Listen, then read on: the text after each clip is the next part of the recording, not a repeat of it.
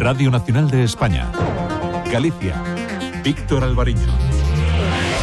19 horas e 50 minutos, saúdos, moi boa tarde. A crónica de sucesos marca a actualidade das últimas horas Despois de que coñecéramos a detención en Vigo do presunto autor do crime da maleta, é un home con antecedentes penais que vivía coa súa parella e suposta vítima. Ao parecer podería tratarse de José Manuel Durán González, alcumado o chioleiro, condenado pola morte da súa boa en 1988 e dunha amiga en 2004. Ademais, hoxe coñecimos que a Audiencia Nacional decidiu prorrogar por seis meses máis a instrucción da investigación polo naufraxio do Villa de Pitanxo, O xuiz quere levar a cabo máis dilixencias. É xa a terceira prórroga da instrucción.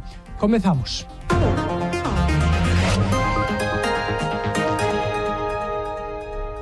A policía detivo este venres ao presunto autor do crime da maleta de Vigo. Trátase dun home con antecedentes penais que vivía en situación de exclusión social coa súa parella e suposta vítima. Segundo informan varios medios, podería tratarse de José Manuel Durán González, alcumado chioleiro, condenado pola morte da súa boa no ano 1988 e dunha amiga en 2004. Esta tarde ingresou en prisión provisional comunicada e sen fianza por orde do xulgado de instrucción número 4 de Vigo, competente no caso. Os investigadores mantiñan baixo vixilancia ao, ao vincular ao cadáver, a vincular a esta persoa co cadáver atopado nunha maleta nunha finca na rúa Espedrigueira que pode corresponder cunha muller que vivía co detido nunha pensión próxima. O home desapareceran agosto da habitación alugada que compartían nun piso da Rúa Fragoso número 83 a tan só 150 metros de onde apareceu a maleta cos restos humanos. Os axentes queren aclarar onde está o coitelo do asesinato xa que o sospeitoso apuñalou supostamente a vítima no corazón. O caso atópase baixo segredo de sumario e segue a espera da identificación oficial da vítima nos laboratorios de Madrid para extraer ADN e reconstruir as pegadas digitais. No caso do asesinato de Gregory Funcal en xaneiro de 2003 ás portas dunha discoteca en Santiago, o tribunal emitiu hoxe o veredicto. O xurado declara culpable de asesinato a un dos dous irmáns acusados, a Víctor Delgado, e cree que outro, Michael, non tiña intención de matar a Gregory, pero considera o culpable dun delito de lesións e dun homicidio por imprudencia. Logo de tres días de deliberación, o xurado declara inocente a un terceiro acusado. Mais dos tribunais, a Audiencia Nacional prorrogou seis meses as dilixencias polo naufraxio do Villa de Pitanxo. O suiz Ismael Moreno quere seguir investigando antes de pechar o sumario dunha causa aberta por homicidio imprudente non que está investigada a armadora e o patrón do barco.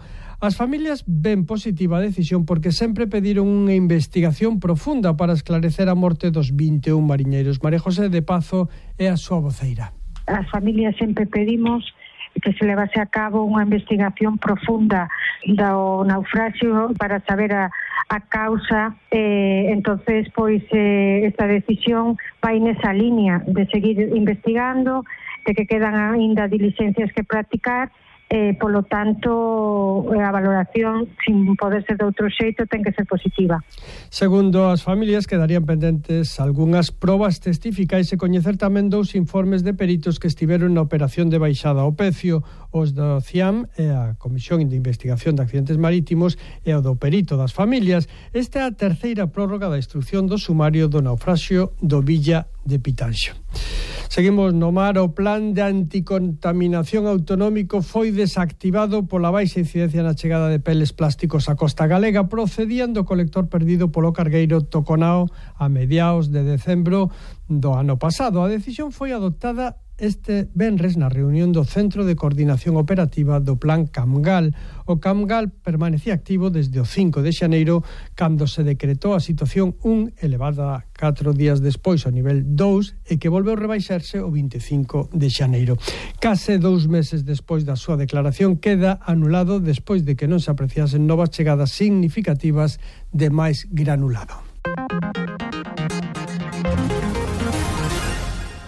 O delegado do goberno en Galicia sinala que o novo retraso na entrada en funcionamento dos trens abril na liña do AVE a Galicia é porque talgo non lles dá garantías de seguridade, atribúe a ineficiencias e incoherencias do proxecto que desenvolve o fabricante. Pedro Blanco sinala que agora mesmo non se pode poñer unha data para que estas unidades de ancho variable comecen a operar. Non nos ofrecían as garantías de seguridade precisas e por iso decidimos pospoñer o proceso de recepción das máquinas. Entendemos o malestar da cidadanía.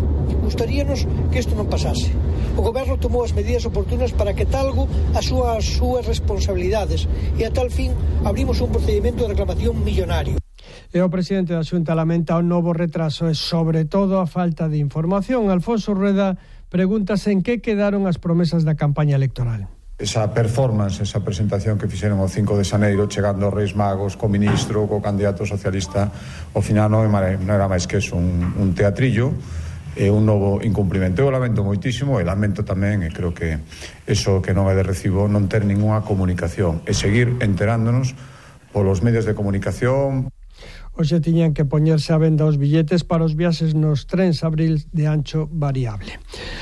O BNG proporá a declaración da Coruña como zona tensionada. Os nacionalistas creen que hai que actuar para limitar o prezo dos alugueiros e facilitar o acceso á vivenda. A portavoz do bloque Ana Pontón estivo hoxe na cidade herculina cos deputados elexidos pola provincia nas autonómicas do 18 de febreiro que permita pues, controlar a subida dos prezos dos alugueres. Cremos que é necesario priorizar o dereito de acceso á vivenda, que esta é unha cuestión eh, clave. Esta vai a ser unha das iniciativas que, en primer lugar, imos levar ao Parlamento de Galiza en defensa dunha mellor vida para os coruñeses e para as coruñesas. A portavoz nacional do BNG lembrou que os alugueiros na Coruña roldan unha media de 700 euros o mes.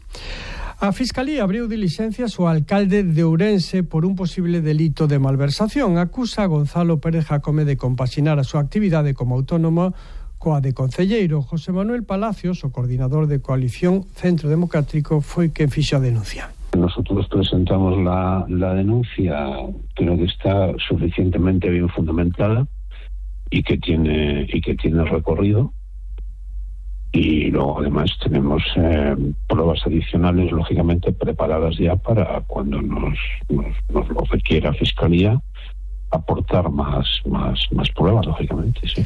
Tamén o Pleno do Concello de Ourense recibiu hoxe a comunicación do cesamento por parte do Goberno Local da Tesoureira Municipal. Prodúcese contra o informe emitido polo Ministerio de Facenda, Gonzalo Pérez Jacome acusa esta funcionaria de falta de dilixencia no exercicio das súas funcións. Tempo agora para os deportes. Imos a Balaídos onde nunha hora comeza o partido do Celta Almería. Ali está o noso compañero Carlos Jiménez. Moi boa tarde. ¿Qué tal, Víctor? Muy buena tarde. Sí, a las 9 de la noche comienza este Celta Almería, pecha cancelas de Primera División. No engañó ningún partido en esta liga. Muchos calificativos en este encuentro. Partido final por la permanencia, final tamén, sabe, para o técnico Rafa Benítez, pode estar o seu posto en xogo, e ollo porque hai novidades importantes. No 11 do Celta, por primeira vez en 15 anos, non vai xogar ningún canteirán de inicio. Estará Guaita na portería, na defensa, Manquillo, Unai Núñez, Starfel e Manu Sánchez, centro do campo para Luca de la Torre, Fran Beltrán, Mingueza e Jonathan Bamban, que regresa despois de estar na Copa de África o primeiro partido que xoga, e arriba estarán o grego Dúbicas e Larsen xogando xuntos na punta de ataque, un Celta que é certo que chega con moitas baixas importantes a este partido, sete en total, destacamos a de Aspas, que non pode xogar por sanción, Podría regresar para o próximo partido da próxima semana e Renato Tapia lesionado. Por lo tanto, partido que comeza a partir das 9 co arbitrase de Sánchez Martínez en xogo por, probablemente a continuidade do técnico Rafa Benítez. Pois moitas gracias, Carlos. Previsión do tempo para mañá Meteo Galicia, Carlos Otero, boa tarde. Moi boa tarde, a partir da madrugada e primeiras horas do sábado, a fronte fría traerá chuvias máis intensas, localmente fortes, chuvias que poden vir acompañadas de treboadas, mesmo de Sarabia. Tras a fronte, mañá, formarás un corredor de isobaras do noroeste que traerá a Galicia aire frío e máis inestabilidade. Todo sábado será de chubascos eh, localmente tormentosos, chuvias que serán de neve en cotas a partir dos 600-700 metros pola tarde, nevadas que poden deixar acumulación reduccións importantes nas áreas de montaña. Mañá, lóxicamente, as temperaturas irán en descenso, as máximas en xeral dificilmente superarán os 10 graus. Así rematamos, quedan agora cas noticias de España e do mundo. Que teña moi boa noite.